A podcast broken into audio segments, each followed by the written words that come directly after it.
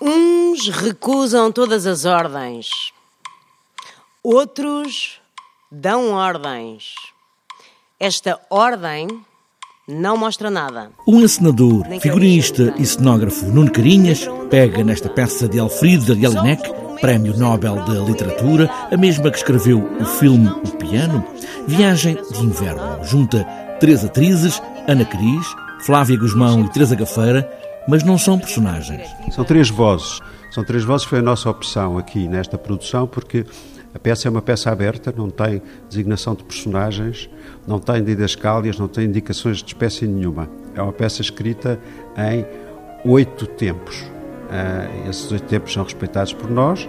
Tivemos que fazer alguns cortes, fizemos a nossa versão da peça, mas não, não há personagens aqui. Portanto, digamos que são três vozes sendo a mesma voz. Esta noiva embelezada de fresco devia preparar-me o paraíso na terra, mas só me prepara o paraíso fiscal, embora num país paradisíaco. Oito tempos como os tempos na música, porque há aqui um tempo, uma certa linha de pauta, até uma rima, mas uma rima diferente, uma cadência de palavras como música, um certo ritmo. Também existe, sim, uh, esse, esse ritmo no, na escrita.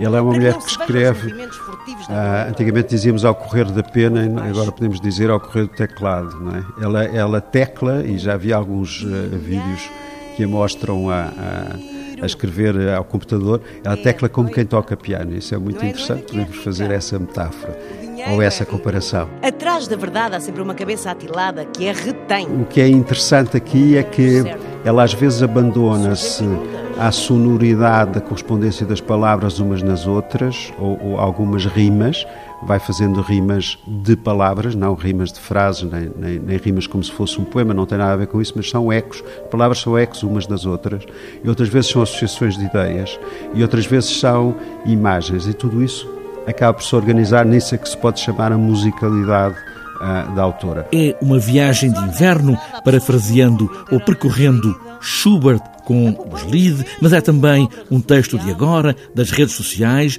dos amores teclados e pouco tocados. Esta é uma viagem de inverno, frio, gelado, inóspito, mas de alguém que já viveu muito. E de alguém que tem experiência do mundo.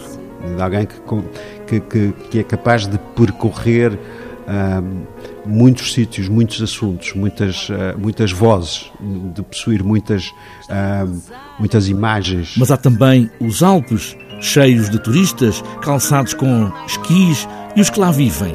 O turismo, uma voz, ecoa em três mulheres, ou talvez mais, em todos eles.